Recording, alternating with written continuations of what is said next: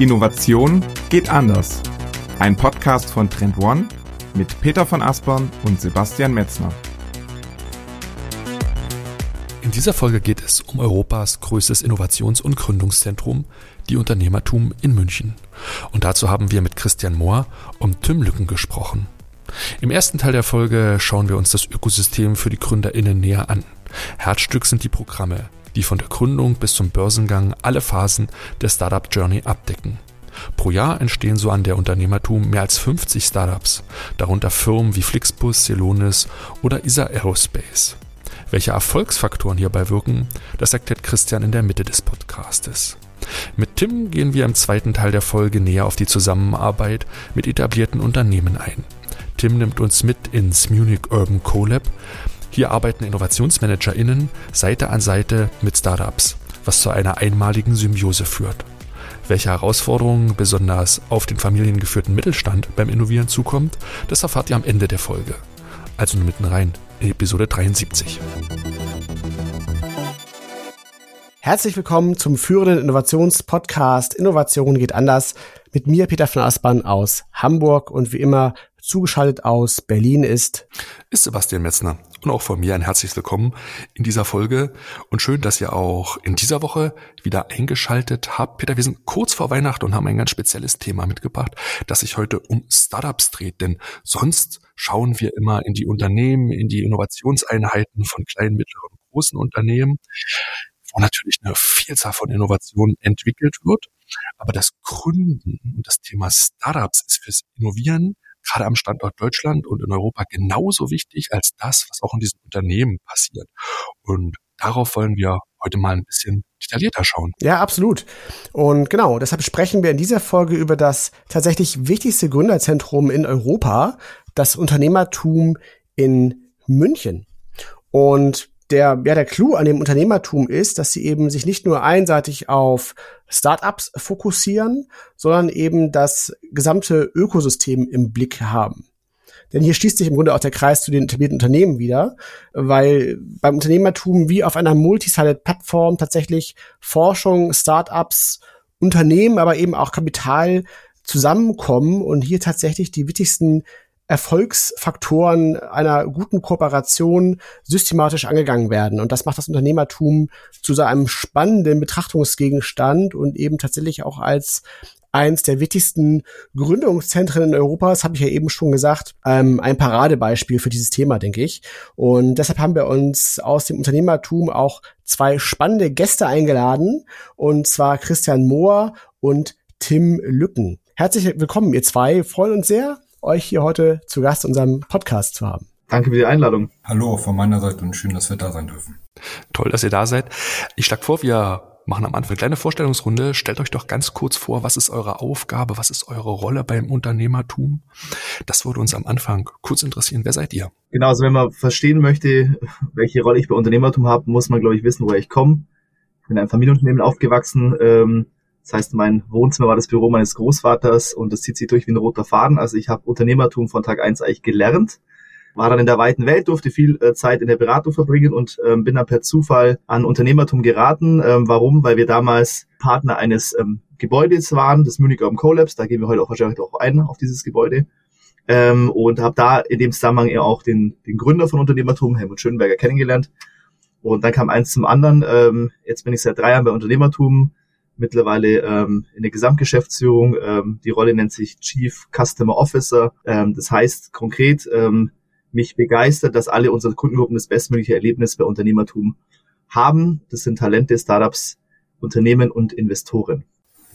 Ja, Tim Lücken mein Name. Ich bin jetzt seit zwei Jahren bei der Unternehmertum und auch ich habe keinen typischen Werdegang gemacht. Ich war nämlich zuerst auf der Corporate-Seite, also ich habe neun Jahre Erfahrung in einem etablierten Unternehmen gesammelt, auch in einem Großkonzern dort mannigfaltige Herausforderungen im Kontext Innovation kennenlernen dürfen und wie man es löst und wie man es vielleicht auch nicht löst. Und bin danach erst in die Welt der Beratung gegangen, war fünf Jahre in der Strategieberatung mit Fokus auf Innovation und Disruption, bevor ich dann auch auf mehrmaliges Anstupsen bis zum ersten Gespräch mit Christian dann zur UTUM gekommen bin und ähm, ich verantworte gemeinsam mit dem Führungsteam aktuell den Bereich UBC, also Unternehmertum Business Creators. Und wir sind sowas wie der Innovations- und Umsetzungspartner für die etablierten Organisationen und begleiten sie da ganzheitlich entlang ihrer Innovation Journey, wenn man das mal so High-Level zusammenfassen kann. Mhm. Wenn ihr an eure Arbeit denkt beim Unternehmertum, was macht für euch diese Arbeit in dieser Organisation so einzigartig? Also ich glaube, es liegt allein an den, ich sage immer, es liegt an den Menschen. Ich glaube, es ist äh, die Kombination an Menschen bei uns. Ähm, du hast ja vorhin in der Einführung beschrieben, ähm, einzigartig macht uns ja eben, dass wir am Thema Unternehmertum, am Thema Innovation aus verschiedenen Blickwinkeln und mit verschiedenen Personen arbeiten. Und ähm, du hast ja vorhin erwähnt, wir arbeiten eben mit der Forschung und Lehre sehr eng zusammen, äh, in dem Fall konkret mit der TU München, weil wir einfach auch sehr, sehr eng sind. Dann mit den äh, jungen Gründerinnen Gründern, die als Talente sind an der Hochschule, aber dann halt eben auch Startups werden und gründen wollen auch de facto und auch erfolgreich tun mittlerweile. Dann mittlerweile auch sehr, sehr vielen etablierten Unternehmen und eben auch entsprechenden Investoren, die auch äh, für uns ein sehr wertvolles Puzzleteil im Ökosystem sind, um das Ganze zu finanzieren und eben abschließend auch mit der öffentlichen Hand die man aus meiner Sicht nicht vergessen darf, weil wir reden immer auch über Rahmenbedingungen. Und wir ähm, sind, glaube ich, ähm, sehr froh, dass wir da mit den entsprechenden ähm, Häusern einen sehr zumindest offenen Austausch führen können, unsere Themen auch ähm, platzieren dürfen zur Diskussion. Tim, was macht für dich die Arbeit beim Unternehmertum einzigartig? Ja, ich finde das Ökosystem, wenn man das erlebt vor Ort, das ist einfach nur verrückt, wie viele neue Impulse man tagtäglich irgendwie geladen bekommt, sage ich jetzt mal so. Also ich wüsste nicht, wie viele Newsletter ich abonnieren müsste, irgendwie, um den Vergleich zu einer halben Stunde durchs Munich Urban Collab zu laufen. Irgendwie gestern Abend war ich auf einem Meetup, wo zwei, drei Startups unfassbar spannende Sachen irgendwie erzählt haben, von denen ich selber noch nie gehört habe. Parallel war eine Riesenveranstaltung nebendran und wenn man so durch die Gänge geht und mit den Leuten ins Gespräch kommt, kommt man irgendwie jeden Tag mit so vielen neuen Themen nach Hause, die man dann ja auch wieder weiterspielen kann. Und das ist wirklich so ein selbstverstärkender Zyklus, wo man mit unfassbar vielen neuen Impulsen jeden Tag aus dem Büro rausgeht und einfach unfassbar viel lernen darf und anwenden. Das ist echt unvergleichlich bisher zu dem, was ich bisher erleben durfte. Das ist gut nachvollziehbar. Also es, geht mir ähnlich. Das ist auf jeden Fall eins der, der ganz, ganz wichtigen Motive, sich mit dem ganzen Thema Innovation auseinanderzusetzen und diesen diesen Hunger manchmal zu verspüren, aber den man auf der anderen Seite auch dann immer wieder so mit Nahrung dann befriedigen kann. Also lässt sich sehr, sehr gut nachvollziehen. Lasst uns mal an den Anfang des Unternehmertums mit dir, Christian, zurückreisen, denn eure Mission ist es ja, den Innovationsgeist in Deutschland zu stärken und den Wohlstand zu erhalten. Wie hat vor 20 Jahren, denn da fand Gründung des Unternehmertums statt. Ihr feiert auch dieses Jahr. Herzlichen Glückwunsch dazu, euer 20. Jubiläum. Das sagt gerne mal an diesen Gründungsanfang zurückreisen, dass du einmal darstellst, was war so das Initial und welche wichtigen Meilensteine habt ihr in den letzten 20 Jahren der Entwicklung so genommen? Ja, die 20-jährige Historie und vor allem jetzt auch ähm, der Initiator oder der Impuls für die Gründung ist, glaube ich, eine ganz schöne Geschichte, weil es auch das ausdrückt, wofür Unternehmertum steht. Ähm, vor gut 21 Jahren hatte im Prinzip ein Student, wie jeder von uns, der mal studiert hat, äh, die Aufgabe, seine Diplomarbeit zu formulieren. Und ähm, der Student hat damals die Idee gehabt, naja, ich würde gern Stanford mit ähm, dem Münchner Umfeld vergleichen. Also was macht Stanford und das Umfeld damals schon so interessant, so innovativ und was müsste man eigentlich tun, um in München ähm, ein Pendant zu haben oder irgendwann auch auf Augenhöhe zu kommen. So kam mir diese Idee zurück nach einem auch einem Site-Visit vor Ort, ähm, hat die Idee verkürzt gesagt jetzt mal neudeutsch gepitcht, dem damaligen ähm, Ansprechpartner von ihm, der fand die Idee auch nicht so schlecht. Und dann kommt das, der erste Effekt. Ähm, es gab eine Offenheit, uns schon an, an vernetzen. Der Student wurde vernetzt mit der Hochschulleitung, dem damaligen Präsidenten. Der fand die Idee auch noch super gut und hatte natürlich dann die Frage, ja, okay, coole Idee, cooler Ansatz. Wie finanzieren wir das denn am Anfang? Ich kürze jetzt ab.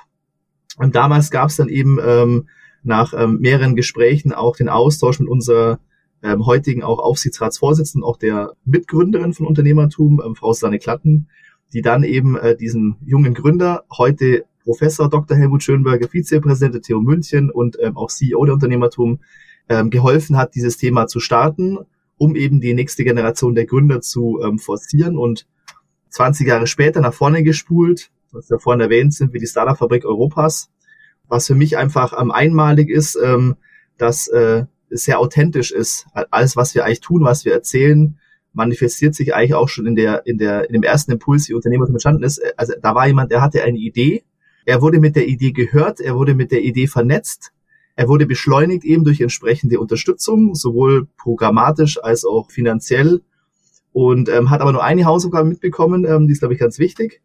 Wenn ihr Unternehmertum beibringen wollt, dann müsst ihr selber unternehmerisch sein. So, das war ganz wichtig damals auch schon. Ich glaube, es ist ähm, rückblickend betrachtet, ähm, auch jetzt mit meiner Erfahrung hier, einer der Schlüsselfaktoren, warum Unternehmertum erfolgreich ist, weil Unternehmertum per se als, als Unternehmen auch, als Gruppe selbstständig wirtschaftlich agiert und eben damit eben auch ähm, unternehmerisch selber verantwortlich ist. Und das ist, glaube ich, einer der, der Schlüssel auch, warum wir im Vergleich zu anderen Zentren ähm, da sind, wo wir heute sind. Und ähm, du hast es eben schon angesprochen, dem Wort Unternehmertum, die drei letzten Buchstaben verraten ist ja schon, ne? TUM für TU München. Ähm, nur um das auch einmal explizit hier zu erwähnen, dass es auch jeder verstanden hat.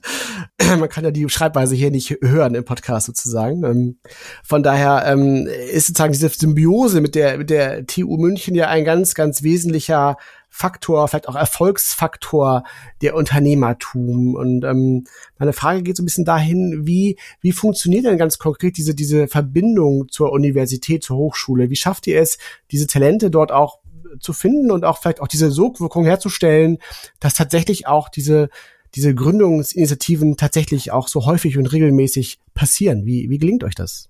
Ähm, man kann es eigentlich in einem Wort, glaube ich, ganz gut zusammenfassen. Das ist Programmatik. Das heißt, wir haben ähm, ab Tag eins damit begonnen, Strukturen und Formate aufzubauen, die eben genau diesen Austausch zwischen beiden Welten forcieren. Das ist eine, was glaube ich sehr, sehr wichtig ist. Das war damals äh, klassischerweise äh, mit dem jungen Studenten äh, erste Vorlesungsversuche an der TU München, Thema Entrepreneurship. Diese ersten Vorlesungsversuche sind heute eine der beliebtesten Vorlesungsreihen äh, bei der TU München. Äh, innovative Unternehmer, die wird sehr, sehr gern besucht, auch sehr, sehr prominent besucht, wenn man sich mal anschaut, wer dort eben auch die Themen vertritt und auch platziert. Und aus der Denkweise der Programmatik sind de facto über verschiedenste Wege eben äh, Programme, Inhalte entstanden. Also ich mache mal einfach mal drei Beispiele sei es ähm, Studenten schreiben jetzt auch heute ihre ähm, nicht mehr Diplom, sondern ihre Masterarbeit. Dann kann man sagen, schreibt die Masterarbeit oder man geht ein bisschen schlauer ran und sagt, naja, wie wäre es denn, wenn wir Masterarbeiten stärken, die einen positiven Effekt auf das Ökosystem haben, also sprich, die einen unternehmerischen Effekt haben aufs Ökosystem und die zugleich eben auch ähm, äh, mit einem Partner aus dem Ökosystem matchen. So, was tun wir? Wir matchen im Prinzip die besten Talente mit ihrer Masterarbeit mit eben den besten Themen aus dem Ökosystem. So, und das Ganze nennt sich Entrepreneurial Masterclass, ist ein Mini-Beispiel für ein Format. Das zweite ist, ähm, dass wir Studenten speziell an der TU München ähm, spezielle Programme anbieten, wo sie eben das Thema Unternehmertum, Entrepreneurship noch dedizierter lernen. Und zwar ähm, sehr gezielt eben durch Coachings, Mentorships, durch auch Berufserfahrene oder mittlerweile ja 20 Jahre später erfolgreiche Gründerinnen Gründer, die zurückgeben, was glaube ich ganz toll ist an der Geschichte. Und ähm, das Programm nennt sich Manage More. Wie ein Stipendiatenprogramm, wo man de facto sich bewirbt, ausgewählt wird und dann eben entsprechend äh, ähm, sehr, sehr ähm, effizient und auch sehr exklusiv ähm, begleitet wird. Das ist das zweite Beispiel. Und das dritte Beispiel, wir haben jetzt gerade äh, im Januar, da ist auch Tim mit involviert, ähm, die Innovation Suite. Das heißt, wir werden dort äh, ähm, Challenges formulieren mit unterschiedlichen Stakeholdern, die dann wiederum durch Talente, die sich auf diese Challenges bewerben, aus der Uni eben bearbeitet werden. Und so kommen diese Welten zusammen. Und äh, wir sprechen da mittlerweile von äh, zig Programmen und äh, zig Touchpoints. Das ist der programmatische Ansatz. Der zweite noch ergänzend auch ist sehr stark persönlich verflechtet oder verflochten. Das heißt, der, äh, also mein Kollege, der Helmut Schönberger, ist ja mittlerweile nicht nur Geschäftsführer, CEO, sondern eben auch ähm, Vizepräsident der TU München und verantwortet auch das Thema Entrepreneurship. So. Auf der anderen Seite sind in unserem Aufsichtsrat bei Unternehmertum äh, neben unserer ähm, Eigentümerin Frau Klatten unter anderem eben auch ähm, der Präsident der Hochschule, ähm, Herr Hofmann, ähm, als auch ähm, weitere Professorinnen, wie zum Beispiel Frau ähm, Ann-Christine Achleitner. Und dadurch haben wir einfach sowohl eine programmatische, inhaltliche, als auch eine persönliche ähm, enge Verbindung und die zieht sich durch alle Programme der Unternehmertum und durch alle ähm, Stockwerke bis hin zu einem Gebäude in Garching, sogar im Gebäude durch, wo sich beide Welten in einem Gebäude treffen und nur durch eine Glastür, die offen steht, getrennt sind. Genau. An dieser Stelle ein ganz kurzer Hinweis auf unser brandneues White Paper Innovation ist messbar. Darin findet ihr die zehn wichtigsten KPIs zum Trend- und Innovationsmanagement und den Fokus haben wir ganz bewusst diesmal auf die Kennzahlen in der Frühphase des Innovationsprozesses, den sogenannten Leading Indicators gelegt. Dazu zählen zum Beispiel der Innovationsgrad, aber auch der Alignment Index oder die Übertragungsquote. Der Clou daran ist, Innovationsverantwortliche und Innovationsteams, die bereits zu Beginn des Innovationsprozesses mit den richtigen Kennzahlen arbeiten, werden ihre Innovationsziele in den späten Phasen leichter und auch schneller erreichen.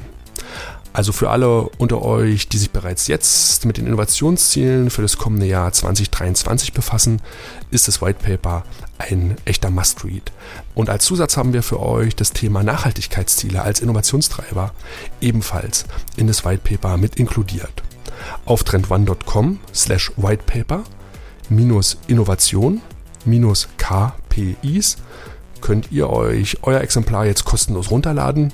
Den Link findet ihr auch unten in den Shownotes. Und nun wieder zurück in den Podcast.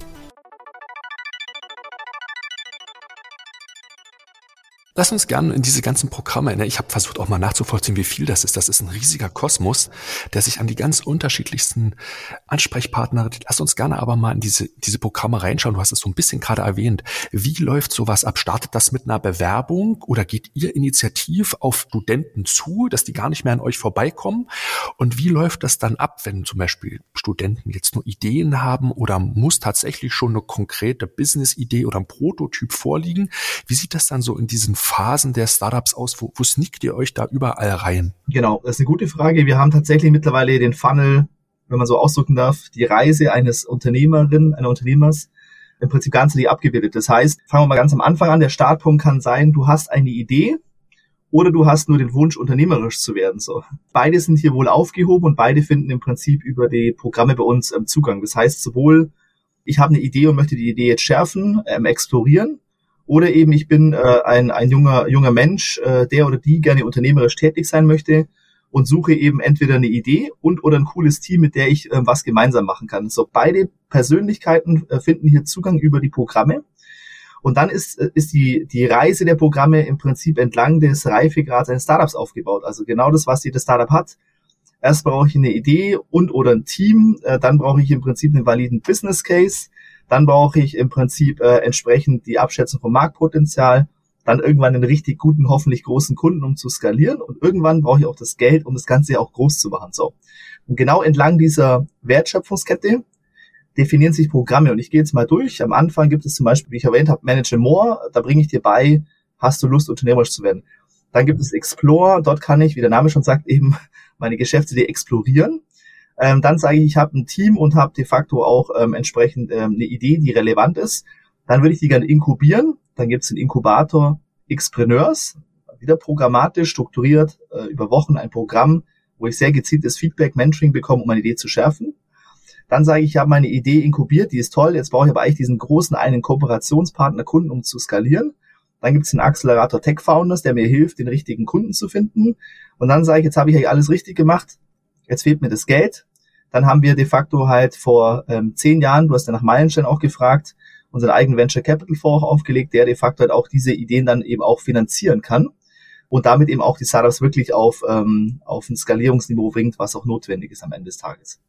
Es ist ja so eine Art Flywheel, was ihr euch da gebaut habt, ne? Weil tatsächlich ja auch dann der Erfolg euch ja auch immer wieder nochmal wieder erfolgreicher machen kann, weil die Möglichkeiten, die dann für zukünftige Gründer noch vielfältiger und größer werden, was ja fantastisch ist. Ähm, genau. Ich, mich würde mal interessieren, so von der Qualität her. Also du hast es ja gerade beschrieben, dass ihr im Grunde ja ein, ein Startup über den ganzen Zyklus hin begleiten könnt. Wie oft passiert sowas denn, wenn man mal so ein Jahr nimmt als Zeitspanne? Im Jahr 2021 haben wir mehr als 6000 Talente begleitet. Aus diesen 6000 Talenten sind äh, de facto äh, mehr als 500 Startups-Projekte geworden im Jahr 21, also Teams, die unternehmerisch sind. Und ähm, aus diesen 500 ähm, Teams, die unternehmerisch sind, sind auf äh, das Jahr 21 bezogen ähm, gut 50 skalierbare äh, Startups entstanden. Das heißt, Startups, die das Potenzial haben, ein Celonis, Personio, Konox, Easy Aerospace zu werden oder Flixbus. Mhm. Und ähm, allein mit diesen ähm, Startups eben aus dem Umfeld, ähm, die diesen Funnel durchlaufen haben, haben wir im letzten Jahr 3,4 Milliarden Venture Capital eingesammelt. Das entspricht so knapp 20 Prozent des VC-Kapitals im ganzen deutschen Markt. Das drückt dann auch aus, warum wir mittlerweile als Startup-Fabrik Europas bezeichnet werden, weil wir volkswirtschaftlich einfach fast ein Fünftel beitragen ähm, zu ähm, dem VC-Kapital und auch Markt in Deutschland.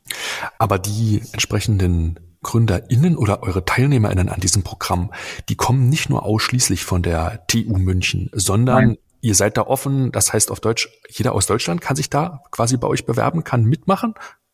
Aus der ganzen Welt. Also wir haben natürlich eben qua äh, Nähe, ähm, legt es natürlich nahe, dass natürlich äh, viele Teilnehmer von der TU München kommen, aber, und das muss man jetzt mittlerweile wissen, wir haben mehr und mehr ähm, Talente auch international. Also sowohl die TU München ist international, sehr international mittlerweile, als auch eben unsere Talente. Und nur um euch ein Gefühl zu geben, zum Beispiel wir, ähm, unser, unser Venture Capital Fonds investiert ähm, unter 20 Prozent in TU oder Unternehmertum-Startups. Also es drückt schon aus, eine Maschine für talentierte Gründerinnen und Gründer und nicht nur für talentierte Gründer und Gründer ausschließlich der TU München ist uns auch wichtig, weil wir den Anspruch haben, die besten Talente anzuziehen und damit auch zu begleiten. Mhm. Aber meine Frage geht so ein bisschen dahin, eine Vielzahl von Gründer, GründerInnen versuchen das ja gründen in der freien Wildbahn, sag ich mal, oder außerhalb eures Ökosystems. Ja. Und in der Vorbereitung habe ich mich so ein bisschen gefragt, was sind die Benefits, was sind eigentlich die Unterschiede und eigentlich damit auch so ein Stück weit die Themen, die ihr einbringt, wenn man mit euch gründet, weil das ist ja durchaus ein sehr erfolgsversprechendes Modell, was ihr da anbietet. Das heißt, was sind eigentlich die Hauptunterschiede zwischen dem Gründen in freier Wildbahn und dem Gründen mit euch? Ähm, zwei Aspekte. Das eine ist, du machst, du machst Fehler, die andere gemacht haben, dann doch nicht selber. Das ist relativ einfach, weil du einfach von Leuten begleitet wirst, die selber ähm, die Gründungserfahrung gemacht haben und dir einfach dann den relevanten Tipp geben, wo du dir einfach Zeit, Energie und vielleicht auch einfach Fehltritte sparst.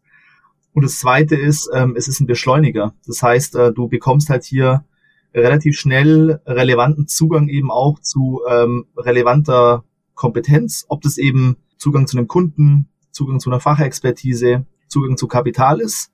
Ähm, das ist ein Beschleuniger, den wir hier ermöglichen. Und ähm, wie du beschrieben hast, Peter, ist halt ein Flywheel. Das heißt, ähm, die, die hier reinkommen, ähm, kommen so ein bisschen wie so ein Tsunami rein, ja, und werden einfach hochgeschleudert. Warum? Weil sie, weil sie einfach durch diese auch starke Struktur, die wir bieten in den Programmen, genau eben diese Fehltritte nicht machen, die halt viele halt machen, die sie halt zum allerersten Mal tun, wenn sie Dinge tun. Wie wenn jeder von uns die Wand streicht, macht manchmal auch nicht wie der beste Maler, sondern macht auch ganz viel Fehler und vergisst halt Abdecken. So ist es bei den Gründern. Die bekommen ja einfach sehr relevante Inputs, Expertise und auch entsprechende Beschleunigung an die Hand. Und ähm, ihr habt ja auch jetzt über die 20 Jahre da einen eindrucksvollen Track Record hingelegt, der auch ja eindrücklich beweist, wie gut das funktioniert. Ähm, vielleicht ähm, lass uns da so ein paar Erfolgsbeispiele anschauen, die auch ein Stück weit die, die Vielfältigkeit auch der Unternehmen aufzeigen, die aus euch hervorgegangen sind. Genau, also ich glaube, eins der bekanntesten Beispiele, was glaube ich jeder kennt, das ist Flixbus. Ist natürlich ein sehr, sehr erfolgreiches Unternehmen, was bei uns entstanden ist und ähm, aber auch ein gutes Beispiel, das wiederum über die Gründerinnen und Gründer zurückgibt ans Ökosystem, also sprich in Form von eben Beiträgen, Formaten, wie letzte Woche auch ähm, André Schwemm dann eben auch vor Ort war bei uns im Unicom CoLab und jungen Gründerinnen und Gründern seine Expertise geteilt hat. Ein zweites Beispiel ist ähm, Celonis, ist eines der ersten Dekatons, ähm, was es da gibt, also sprich über 10 Milliarden bewertet rund um den Basternonnenmacher sind auch ja äh, alles TU-Eigengewächse, die ja ähm, sehr groß geworden sind, mittlerweile ja aber auch eine Ausstrahlwirkung auch haben an andere Hochschulen, zum Beispiel in Aachen. Äh, und ein drittes Beispiel ist ähm, ja, ab die Trinkflasche mit dem Sensor kennt auch jeder, wo Geschmack ja im Prinzip operiert wird, ähm, obwohl man eigentlich nur Leitungswasser trinkt. Das sind einfach mal drei Beispiele, wo man, glaube ich, sehr, sehr gut nachvollziehen kann, eben auch, ähm, wie unterschiedlich sind. Und dann noch ein viertes, um so ein bisschen auch nach in die Zukunft zu schauen, ähm, ist mit ähm, ESA Aerospace, ist ja ein äh, Unternehmen mit, rund um Daniel Metzler, die sehr erfolgreich den ähm, Raumfahrtmarkt disruptieren. Bis dato war es ja so, dass die großen Aufträge immer an die ähm, etablierten ähm, Player gingen. Und ähm, diese jungen Menschen, äh, die 2019 die TU abgeschlossen haben als Absolventen, disruptieren den Satellitenmarkt äh, mit entsprechenden äh, Raketen und sind mittlerweile auch ähm, auf Augenhöhe und bekommen eben Verträge auch von den ähm, Raumfahrtbehörden, was sehr beeindruckend ist. Und ähm, das ist für mich auch einfach toll und was, genauso für Tim, wenn wir solche Menschen halt sehen äh, in Studentenprogrammen oder auch bei uns als Werkstudenten teilweise, die heute Drohnengründer sind für ähm, Erste Hilfe. Ähm, und zwei Jahre später haben die so tolle Unternehmen eben auch, auch hochgezogen und das ist eine ganz andere Form von ähm, Genugtuung, Befriedigung und also es, also es macht einfach Spaß. Da hab einfach Bock, dann jeden Tag äh, in diesen Innovationstsunami einzutauchen und äh, nach oben schleudern zu lassen. Also ich glaube, das ist was sehr, sehr befriedigend, wenn man sieht, dass die Rechnung am Ende des Tages aufgeht, jetzt nicht nur monetär, sondern auch daran, dass man einfach relevante Gründungen hat und dass das tatsächlich wie am Fließband, wie in so einem Gewächshaus so funktioniert. Und das ist, wenn man von euch auf außen hochschaut, schon sehr, sehr beeindruckend, in welcher Dimension ihr da auch unterwegs seid, weil du hast es ja vorhin geschrieben, bis zu 50 Gründungen im Jahr, ne, ist so die KPI. Das heißt, wenn man sich es auf den Kalender legt, dann ist das pro Woche eine. Wie, wie schafft ihr es in diese Skalierung dann selbst zu kommen, dass dieser Output möglich wird? Weil der ist ja schon tatsächlich einzigartig also wir als Unternehmen müssen ja auch dann mit, mit den ganzen äh, Themen mitwachsen. Ähm, ist ja mittlerweile ein solider Mittelständler, haben über 300 Mitarbeiter, ähm, brauchen da auch unsere Strukturen, Prozesse, Abläufe. Ähm, da lernen wir und äh, kann, glaube ich, Tim auch ein Lied von singen, ähm, jeden Tag dazu. Ist auch ein Spagat für uns dahingehend, dass wir auf der einen Seite ähm, das Unternehmerische ähm, hochhalten, und zwar nicht nur gegenüber den Gründerinnen und Gründern, sondern auch gegenüber uns selber, weil jeder, der bei uns hier auch tätig ist, die meisten von denen, die äh, der Mitarbeiter bei Unternehmertum sind alles Leute, die schon einfach ihren ersten Karriereschritt gemacht haben, also schon, ich sage auch mal, bewiesen haben, dass sie was ganz gut können und wollen jetzt im Prinzip da in, in, in einem einzigartigen Umfeld dazu beitragen, noch was anderes eben zu lernen und auch noch was anderes ähm, zu gestalten. Und ähm, die wollen auch unternehmerisch sein. So, und jetzt müssen wir einen Spagat hinbekommen zwischen unternehmerisch sein für uns selber, unternehmerisch für die Außenwelt, also für unsere Gründerinnen und Gründer und trotzdem eben Strukturen zu schaffen, um eben zu skalieren. So, und jetzt der Schwenk zurück. Warum heißt dann der Christian auf einmal Chief Customer Officer? Naja, um halt genau äh, entlang der, der Customer Journey Talente, Startups Companies und Investoren die bestmögliche, wie sagt man neudeutsch, Custom Experience ähm, zu erlangen. Und ähm, das ist natürlich ziemlich cool, wiederum sowas dann selber aufbauen zu dürfen, zu strukturieren dürfen und damit eben auch skalieren zu dürfen. Und ähm, das macht dann einfach Spaß, weil wir, wir selber ein Startup sind ja ein Stück weit und ähm, sehr, sehr viel Freiraum haben am Ende des Tages. Ja, also fühlt sich auf jeden Fall sehr, sehr authentisch an, ähm, wie du das erzählst. Und ähm, du hast eben auch schon ganz wichtigen, ähm, ganz wichtiges Stichwort genannt, und zwar ähm, ja auch die Zusammenarbeit mit Unternehmen, die ja mindestens genauso wichtig ist ne, für das Erfolgsmodell Unternehmertum, wie eben dieses erfolgreiche Attrahieren von Talenten und das Ausgründen von Startups. Und ähm, das ist so ein bisschen die Welt, wie ich es richtig verstanden habe, von dir, Tim, ne, die du stark betreust, nämlich die Seite der, der Unternehmen, mit denen ihr ja auch sehr eng zusammenarbeitet. Und ähm, bringen uns da gerne mal so ein bisschen rein. Wie, wie funktioniert das? Wie arbeitet das Unternehmertum mit externen Unternehmen zusammen? Was, was könnt ihr für Unternehmen anbieten und tun? Ich glaube, der Brückenschlag ist da natürlich auch stark, so was wir von den Startups gelernt haben, wie die das schaffen, eigentlich innovativ zu arbeiten und analog zu dieser Startup-Journey, die Christian gerade skizziert hat, haben wir unsere Leistung für Etablierte eigentlich auch stark an deren Bedürfnissen ausgerichtet und entsprechend aufgebaut. Also da sprechen wir immer von dieser Innovationsreise oder Innovation Journey, die wir begleiten. Wir haben ähm, das mal für uns so in vier Phasen unterteilt. In der ersten Phase geht es stark um das Thema Orientieren und Ausrichten. In der zweiten ums Explorieren, also das Entdecken von neuen Opportunitäten. In der dritten Phase dann wirklich auch um die Realisierung dieser. Also ich glaube, das ist auch nochmal ein ganz wichtiger Punkt wir hören nicht beim Konzept auf, sondern wollen die Dinge wirklich gestalten und machen mit unseren Kunden. Und in der vierten Phase, da geht es eigentlich um die Verstetigung, die Aktivierung der Organisation, dass das schlussendlich auch bestehen kann. Und ähm, Sebastian hat ja auch schon gerade so die Vielzahl der Programme äh, erwähnt, die wir quasi für die Startups haben. Und ähnlich ist es auch ähm, für die etablierte Landschaft, weil wir da für jede von diesen Phasen unterschiedliche Programme haben, aber auch so Kreuzverweise zwischen den verschiedenen Programmen entsprechend darstellen können. Wie sieht das konkret aus, wenn, wenn ein Kunde jetzt zum Beispiel noch keinen Plan hat, sage ich jetzt mal so, wo die Reise hingehen sollte, dann versuchen wir das natürlich erstmal auch aufzubauen. Also indem man mit ihm Zukunftsbilder macht, den Weg nach vorne macht. Das machen wir zum Beispiel ganz fokussiert im Bereich B5, wo wir bewusst im Build Environment, also in der eine Innovationsplattform geschaffen haben, wo verschiedene etablierte Unternehmen zusammenkommen, um sich dann über die Zukunft ihres Marktes auszutauschen. Wir haben auch mit Unternehmertum Business Creators die Möglichkeit, dort wirklich für einen Kunden Zukunftsbilder zu entwickeln, Themen für die Zukunft zu identifizieren, indem wir genau aus der Position des Ökosystems, also aus der Akademie, aus anderen etablierten Unternehmen, aber auch gemeinsam mit Talenten und Startups, da versuchen, neue Impulse an die Kunden zu geben, dass wir die dort entsprechend weiterbringen können. beim Thema Realisieren, das sind so wirklich die Phasen, wo wir, glaube ich, sehr stark aufgestellt sind mit unterschiedlichen Programmen. Wenn ein Kunde jetzt zum Beispiel sagt, hey, das, das wäre jetzt für mich irgendwie ein spannendes Themenfeld, wo ich mit beschäftigen möchte, könnte man zum Beispiel über Tech Founders, die wir ja auch schon ähm, bei Christian erwähnt bekommen haben, wo Startups quasi ihren ersten großen Kunden suchen, können wir aber auch für Etablierte dort sagen, hey, wo wollt ihr denn Inputs von Startups haben, ähm, die dann auch entsprechend professionell von uns begleitet werden, so dass ihr ein Proof of Concept von einer neuen Technologie, die eins eurer Probleme löst. Also da, da haben wir relativ viele ähm, Anknüpfungspunkte, wo wir dort mit denen das Thema Neues entdecken, zusammenstellen, aber auch ganz bewusste Programme, wo wir Talente sourcen, wie jetzt zum Beispiel die besprochene Projektwoche auch, wo Herausforderungen der Kunden entsprechend gelöst werden, neue Geschäftsopportunitäten entdeckt werden. Und das Thema Realisieren, da haben wir ja auch nicht nur diese Konzeptphase, sondern wir haben zum Beispiel auch Makerspace, wo man wirklich Dinge bauen kann. Also da hört man nicht auf, ähm, mit dem Konzeptblatt, sondern wir können wirkliche Prototypen bauen, auch manchmal etwas neuere, radikalere Ansätze wie eine Mikrowelle zum Sintern von Metall ähm, mal auszuprobieren und wirklich auch zu machen, um zu schauen, ob das funktioniert.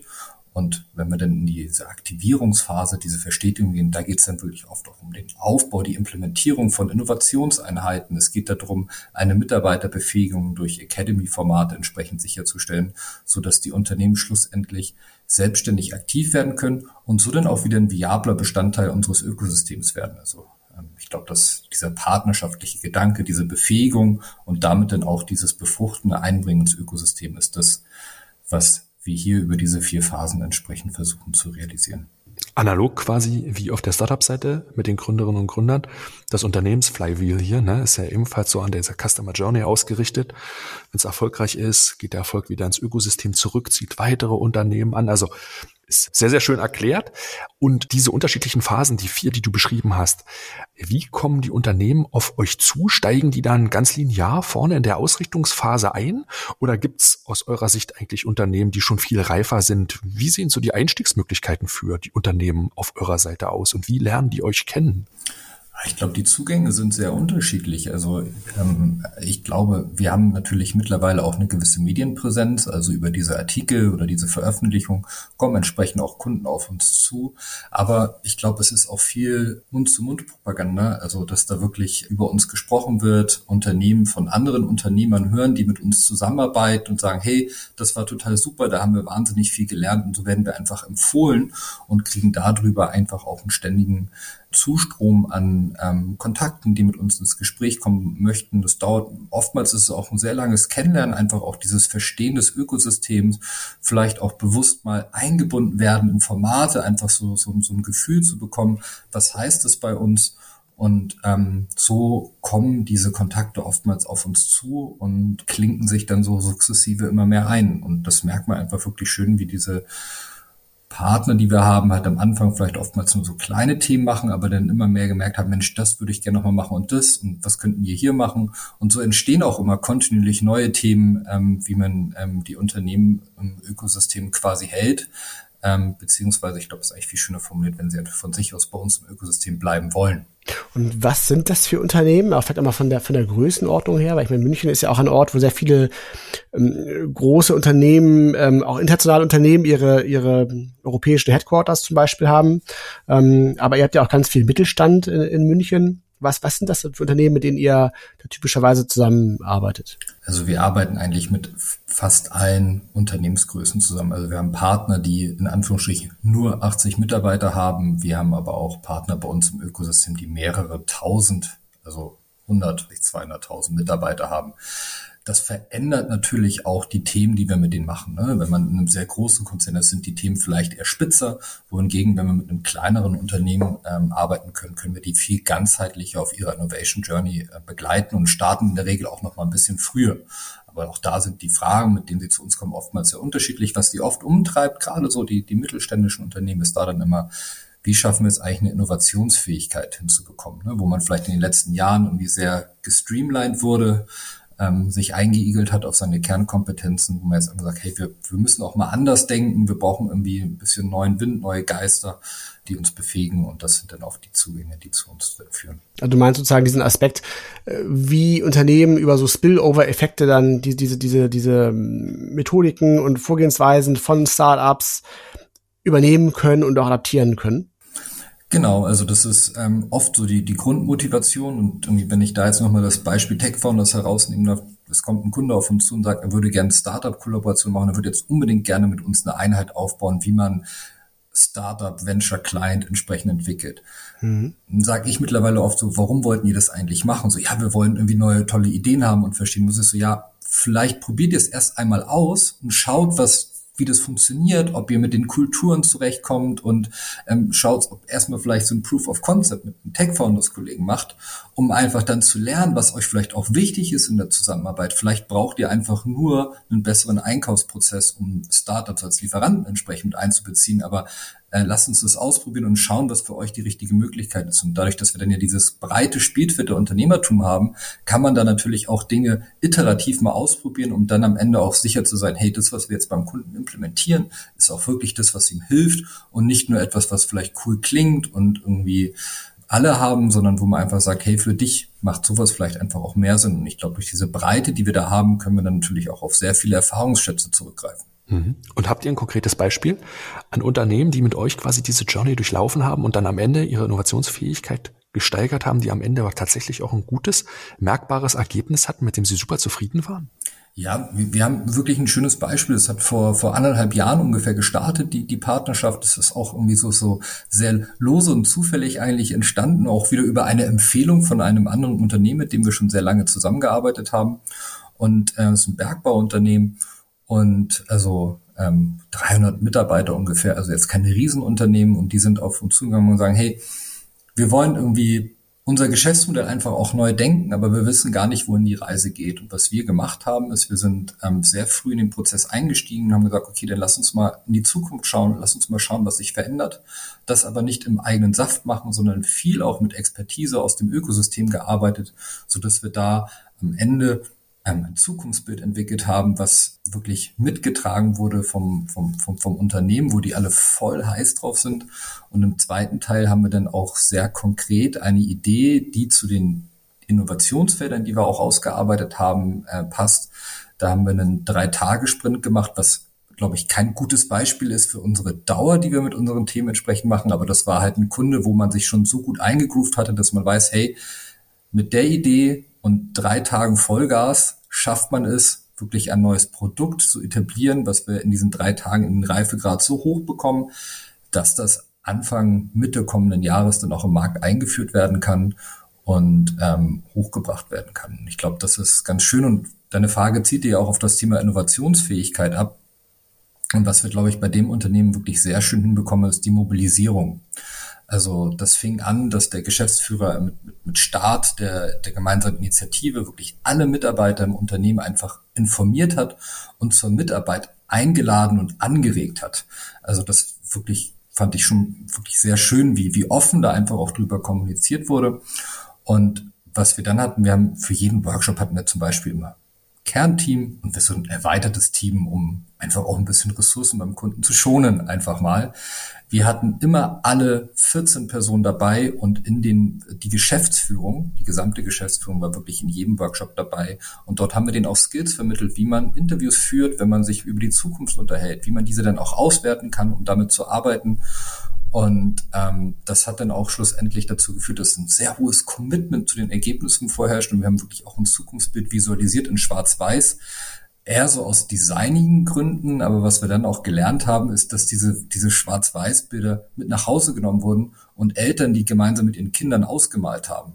Und ich meine, wenn man das schafft, dass sich die, die Mitarbeiter zu Hause irgendwie mit der Zukunft des eigenen Unternehmens so spielerisch beschäftigen, das ist, finde ich, echt, ähm, also da, da bin ich schon ein bisschen stolz drauf, muss ich ehrlicherweise auch gestehen, was wir da irgendwie erreichen konnten, weil ich glaube, das ist nachhaltig und irgendwie irgendwie People over Processes, das sagt man ja auch sehr oft. Und ich glaube, man kann den schönsten Foresighting-Prozess haben, wenn man die Leute dahingehend befähigt, dass sie von sich aus irgendwie verstehen, oh, da passiert eine Veränderung und das heißt das für uns, dann, dann ist das, finde ich, ähm, sehr schön erreicht worden und ähm, das Unternehmen ist jetzt sehr stark vernetzt bei uns auch im Ökosystem, nimmt an verschiedensten Veranstaltungen teil und teilt auch einfach entsprechend weiter, welche Themen ähm, aus ihrer Sicht wichtig sind und so befähigen sie dann auch wieder das Ökosystem und geben auch zurück. Ich finde, das ist ein sehr schönes Beispiel, wo man einfach merkt, dass die, die Befähigung der Mitarbeiter zu einer Steigerung der Innovationsfähigkeit und ehrlicherweise auch zu einer ganz anderen Stimmung geführt haben.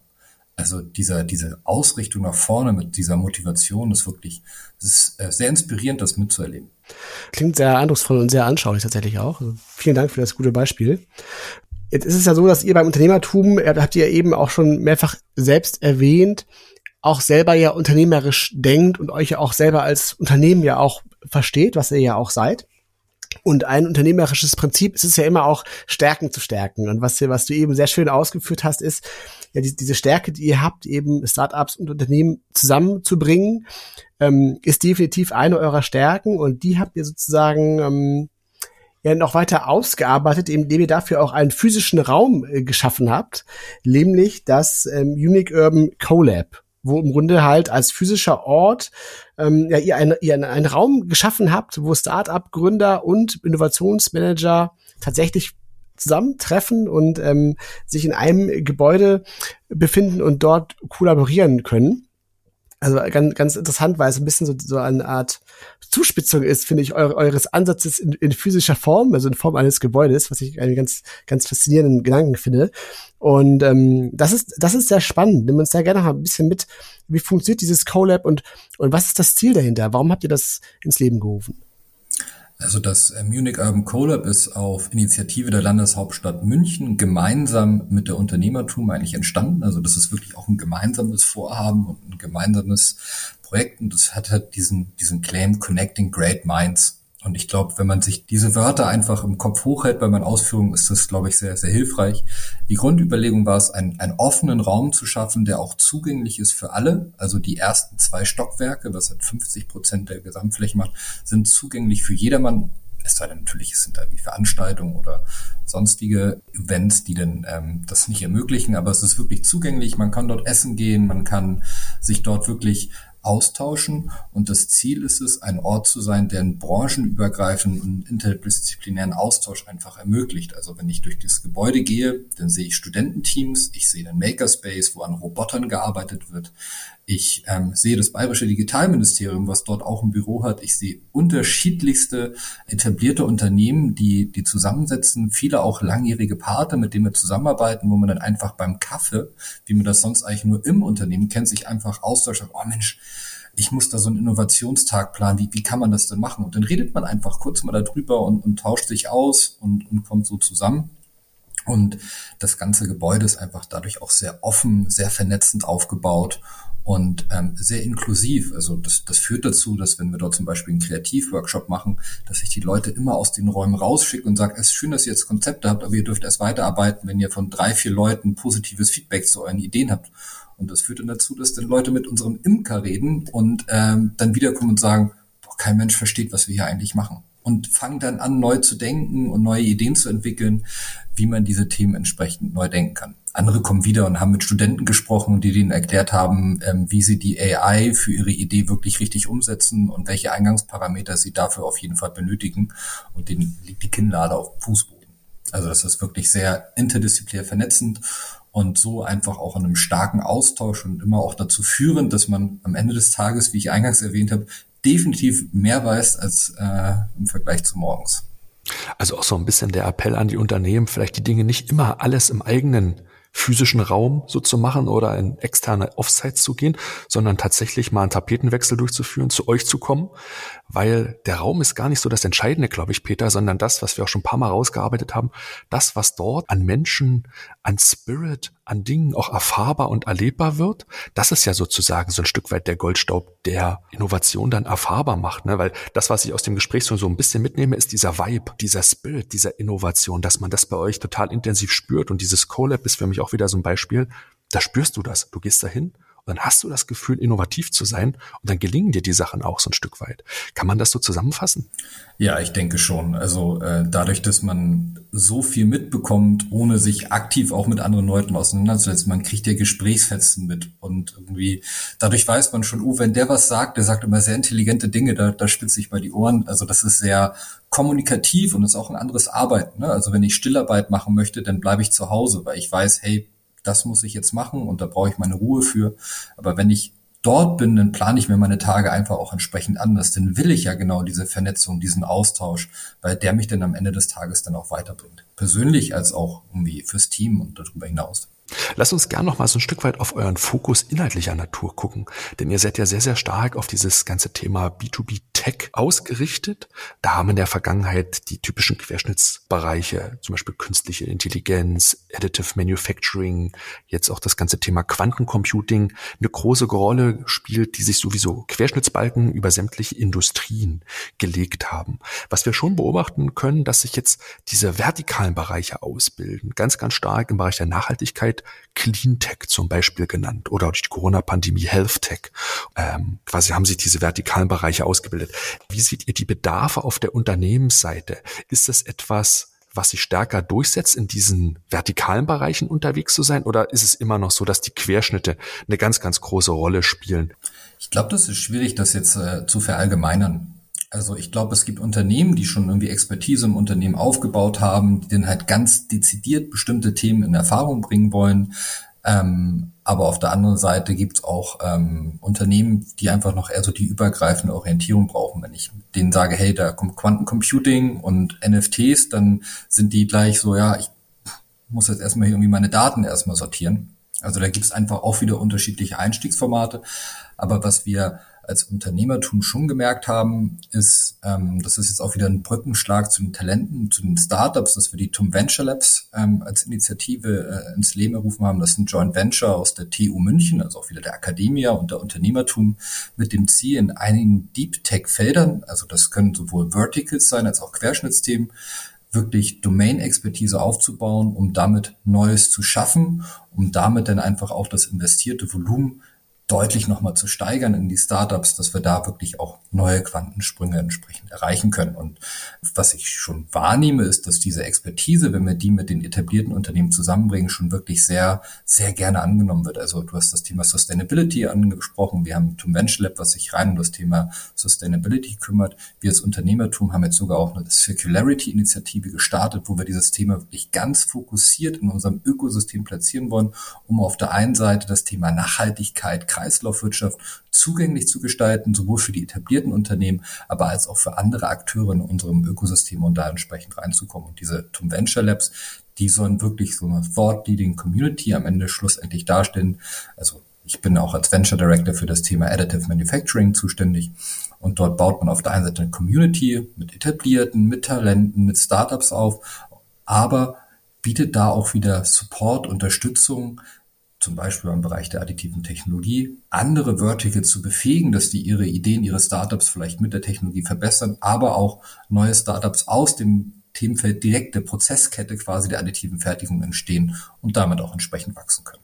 Und ist viel Wissen vorhanden, es wird sehr viel kondensiert und es wird an alle Akteure im Ökosystem weitergegeben, sodass alle davon entsprechend profitieren können. Ökosystem ist ein gutes Stichwort, ähm, weil ein Ökosystem lebt ja auch immer ganz stark von Diversität. Und ähm, wenn ich es richtig verstanden habe, dann habt ihr ja auch bei euch ein starkes Anliegen, das Thema Female Entrepreneurship mehr nach vorne zu bringen und eben auch an der Stelle für mehr Diversität sozusagen zu sorgen.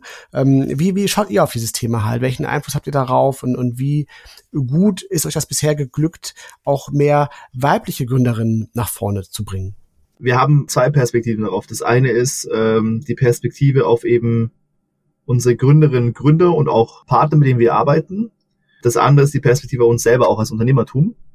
Und ähm, da merken wir selber, dass wir noch sehr viele Hausaufgaben haben, an denen wir arbeiten müssen. Ähm, es ist so, dass wir äh, tatsächlich sogar im, im Vergleich zum Branchenschnitt, also sprich, äh, wenn man sich mit anderen Unternehmen vergleichen würde, sind wir sogar latent besser. Aber es ist der falsche Vergleich, weil wir immer noch weit weg davon sind, wo wir eigentlich hinwollen, wenn man ehrlich ist. Wir haben für mich schon sehr gute Beispiele, wo wir das hinbekommen. Wir haben tatsächlich eben in den Leveln eben eine sehr gute äh, Durchdringung eben ähm, von den ähm, äh, Personen, sowohl eben ähm, weibliche Mitarbeiter als auch männliche Mitarbeiterinnen. Und äh, dann ist aber so wie bei vielen Unternehmen, dass natürlich ähm, je höher man äh, oder in der Hierarchie auch ähm, ähm, ähm, rutscht, ähm, desto schlechter wird die Quote, ja, muss man einfach auch mal so sagen. Ähm, wobei, und das glaube ich für uns ein Riesenvorteil, wenn wir uns natürlich anschauen, wer ähm, ultimativ äh, für Unternehmertum verantwortlich ist und auch entsprechend dafür auch verantwortlich zeichnet, dann ist es ja äh, eine wunderbare Unternehmerin und ähm, das hilft, glaube ich, uns schon, da noch einen stärkeren Fokus auch drauf zu haben und da auch besser zu werden. Das ist mal die Unternehmertumsseite. Und da haben wir viele ähm, Ansätze, die ähm, laufen, sowohl eben ähm, als Beispiel in dem Team, äh, was Tim vorhin erwähnt hat, wo er ähm, im Führungsteam ist, da ist es so, dass das Führungsteam aus mehr Frauen als Männern besteht, zum Beispiel ja als genau umgedreht, was, was schön ist. Warum ist es so? Ich glaube, weil wir einfach vor ähm, drei Jahren Wert drauf gelegt haben, eben auch ähm, genau ähm, diese Karrieren auch zu ermöglichen. Und zwar auch äh, im Sinne von ähm, nicht nur Vollzeit, sondern auch eben kombiniert oder auch reduzierter Zeit. Und ähm, das zeigt dann mir schon auch, man muss auch den, den Willen haben, das auch zu treiben. Warum ist es bei mir ein persönliches Thema? Weil ich bin aufgewachsen, als von erwähnt ja auch ähm, in Familienunternehmen. Und da haben immer die, die Frauen eine relevante Rolle gespielt, und zwar als ähm, Gesellschafterin oder auch Geschäftsführerin. Und das prägt halt dann auch. Also ich, als ich in der Arbeitswelt aufgeschlagen bin, habe ich das gar nicht verstanden, wo das Problem liegt. Äh, natürlich mittlerweile schon. Ähm, und äh, deswegen liegt mir das auch selber am Herzen, da ähm, das Thema zu treiben. Und dann haben wir natürlich die ganze Gründerseite eben auch und auch äh, Unternehmensseite.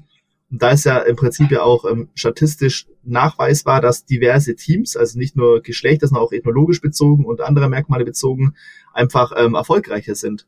Und insofern ähm, muss es auch der Anspruch sein, ähm, daran zu arbeiten, ähm, sowohl bei der Auswahl von Startup-Teams ähm, als auch dann eben in dem Initiieren von auch neuen Programmen, die sich jetzt im Speziellen eben an, an, an Female Empowerment eben auch ähm, ähm, ausrichten, wie jetzt im Mobility-Bereich mit einem Programm, was eine Kollegin von uns ähm, treibt.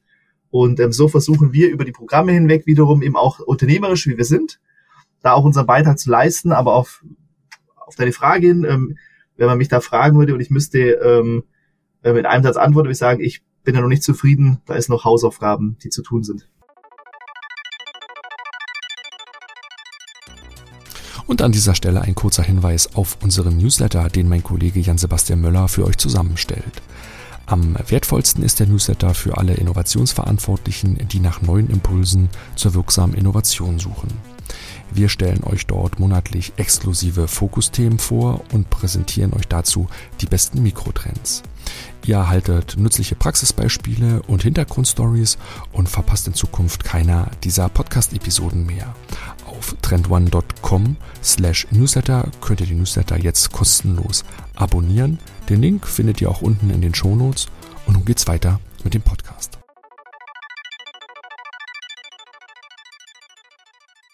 Das Gründen von Initiativen ist bei euch so ein Stück weit ein wichtiger Erfolgsbaustein, denn du, Christian, hast ja auch letztes Jahr 2021 die Initiative Familienunternehmertum mit initiiert, mitgegründet. Vielleicht kannst du dazu noch mal ein paar Sätze sagen, weil auch hier steht ja tatsächlich ein größeres gesellschaftliches Problem, eine unternehmerische oder wirtschaftliche Herausforderung auch für den Standort Deutschland quasi vor der Tür, die ja ihr euch ja auch verschrieben habt. Genau, also das drückt es ganz gut aus. Ähm, immer, immer dann, wenn wir Probleme identifizieren äh, im Kontext von Innovation und Technologie für den Standort Deutschland, ähm, und wir, wir sehen, es ist ein Bedarf da, der gebündelt werden kann, dann entstehen bei uns Programme. Also wie Tim auch vorhin beschrieben hat, eben das Thema Zirkularität zum Beispiel eben auch.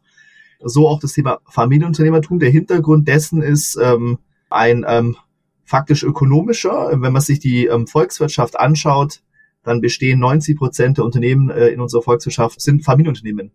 Und ähm, die Probleme, vor denen Familienunternehmen stehen, sind sehr weit gelagert. Ähm, neben dem, was alle betrifft, was ja viele von uns auch als multiple Krise bezeichnen, ähm, gibt es noch einen Sondereffekt, der äh, im Speziellen sehr ähm, relevant ist für diese Zielgruppe, und zwar haben die Nachfolgeproblem. Ja? Also kein, kein Fachkräftemangel, haben sie sowieso, dem Nachfolgeproblem, und die KfW hat das mal errechnet, bis zum Jahr 2026 ähm, stehen circa 600.000 Nachfolgen an in Deutschland und davon sind 300.000 nicht gelöst.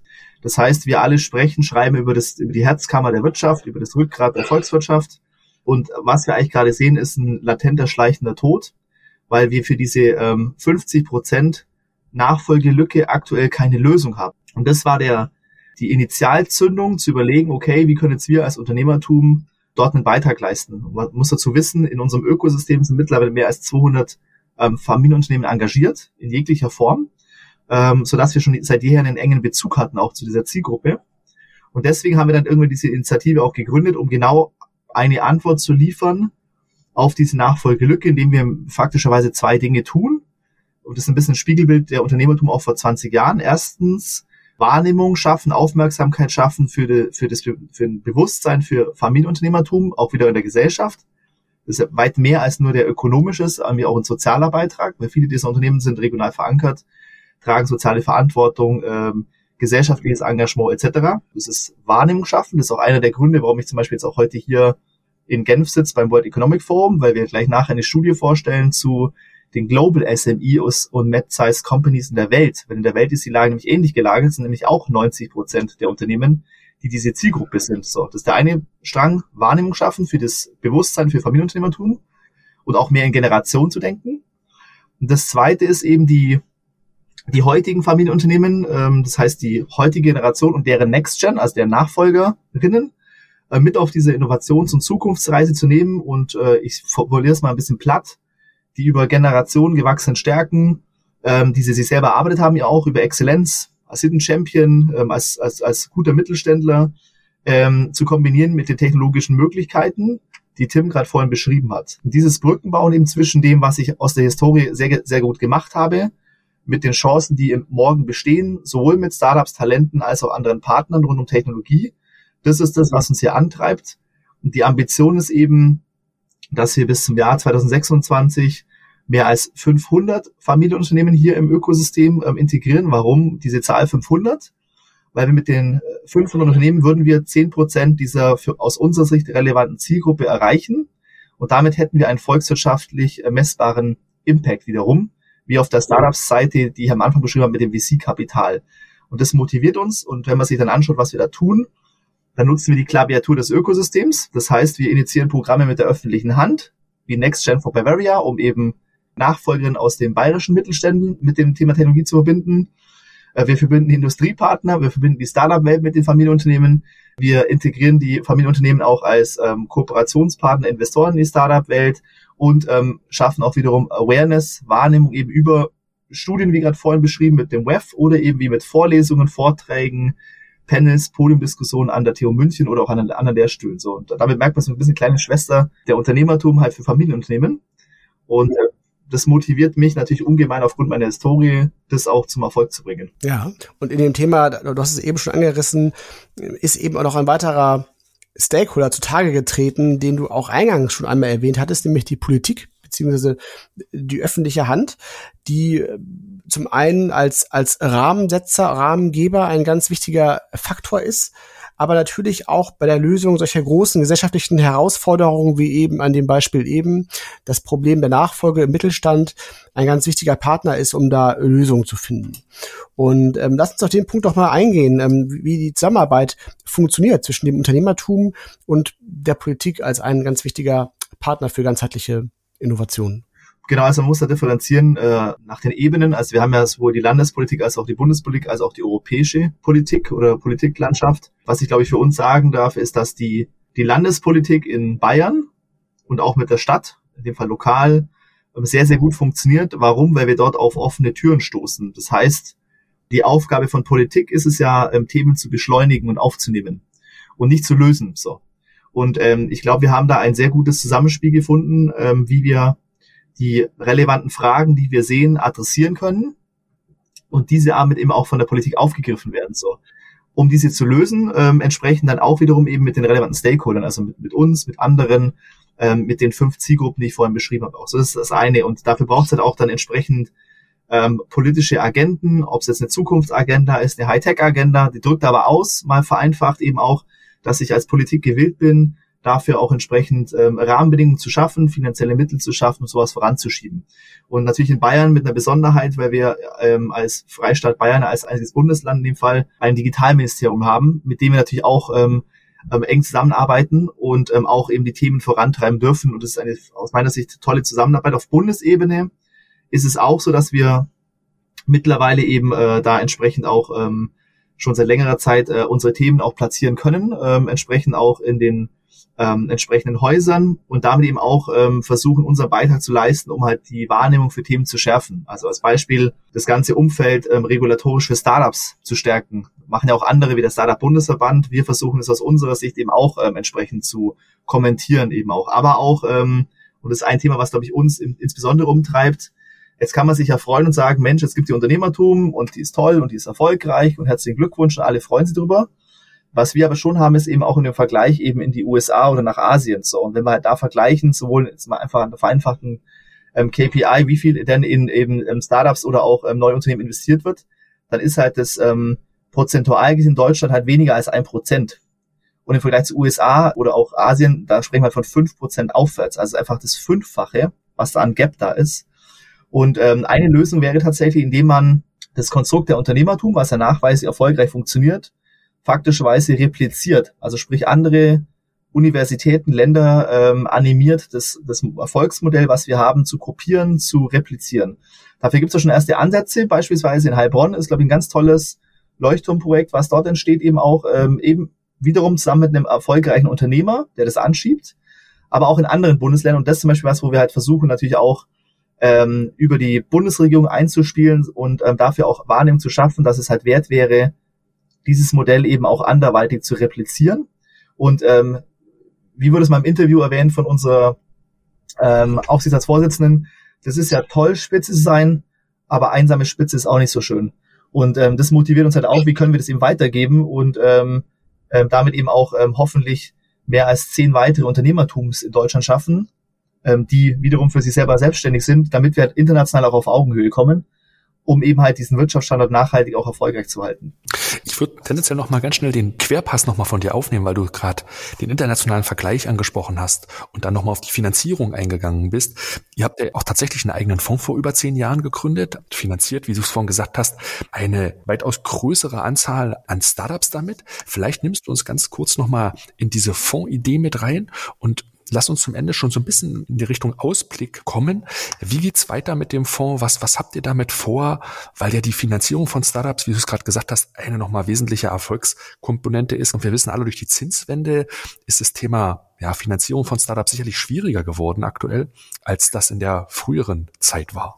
Die Gründung oder die Initiierung des, äh, des ähm, Fonds, der selbstständig ist als Venture Capital Fonds mittlerweile, ähm, war eben genau ähm, ähm, die Herausforderung, die wir gesehen haben, dass wir natürlich eben diesen, diesen Startup-Funnel aufgebaut haben, der sehr erfolgreich ist, aber dann eben an einem Punkt eben immer abgebrochen ist, wo eben das Kapital gefehlt hat. So.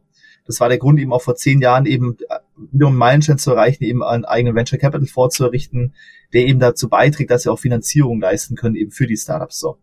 Ähm, der Fonds ist mittlerweile ähm, drei Fonds groß und ähm, entsprechend eben auch vom Volumen her so, dass er mit den größeren Fonds in Europa mithalten kann und eben genau in diesen Frühphasen eben ähm, zwischen fünf bis 20 Millionen eben auch entsprechend Finanzierungen, Anschubfinanzierungen geben kann eben auch.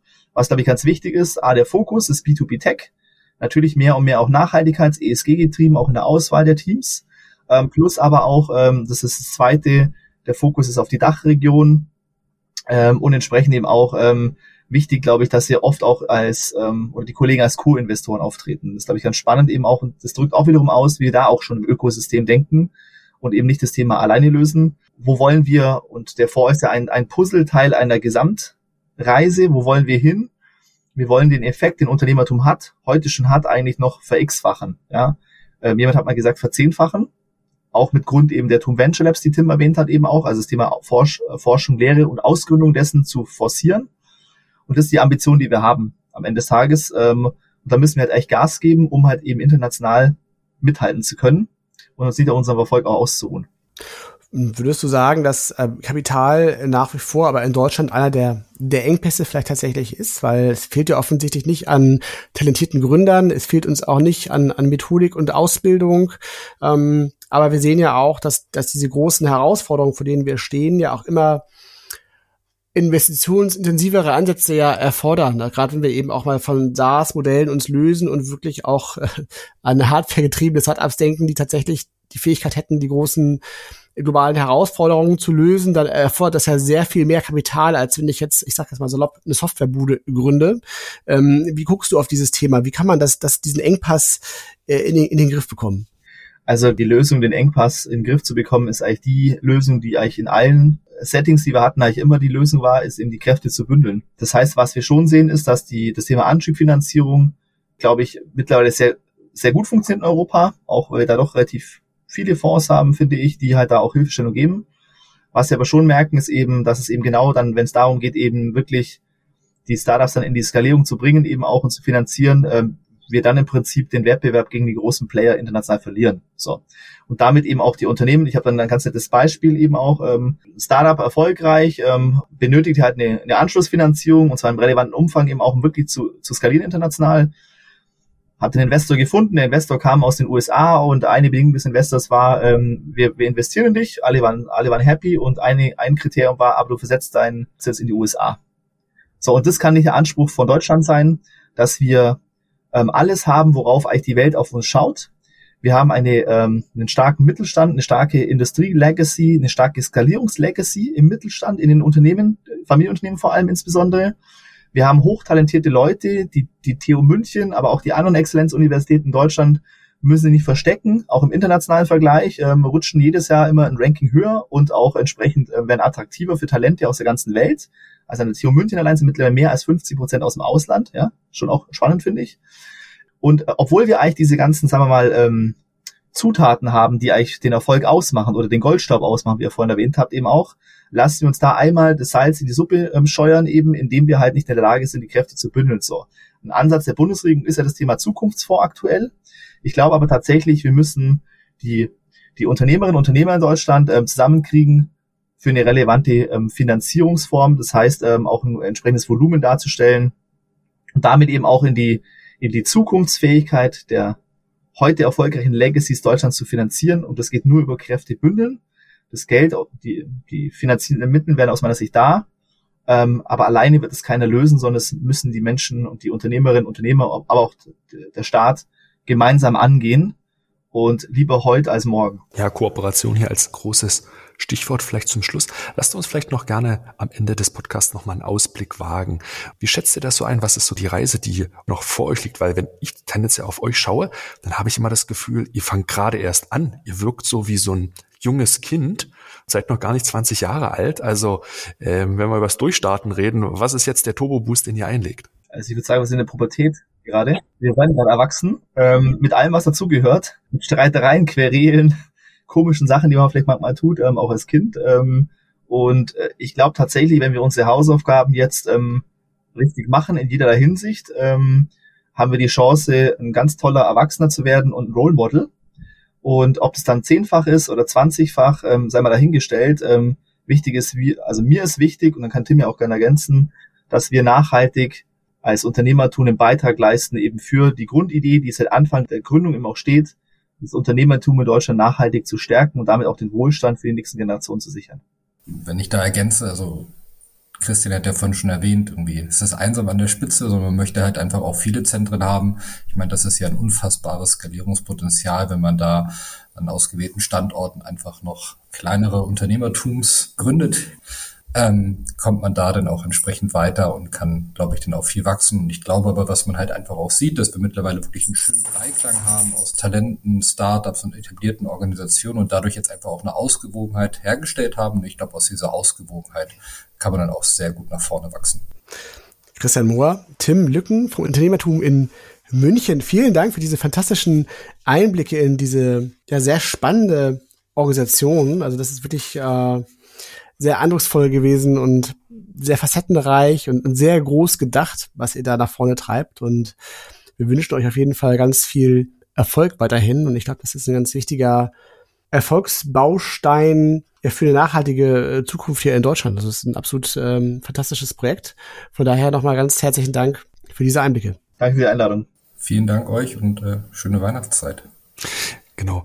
Lasst uns doch noch mal ganz kurz schauen, äh, wer mit euch in Kontakt treten will, von Unternehmensseite, von Gründerseite, wie kann man euch am besten kontaktieren? Es gibt ja ganz einfach ähm, Social Media und LinkedIn, da findet man uns, glaube ich, ganz einfach. Ansonsten können wir in den Show Notes oder in euren äh, Kommentaren ja auch gerne die E-Mail-Adressen hinterlegen, ähm, um da in Kontakt zu kommen.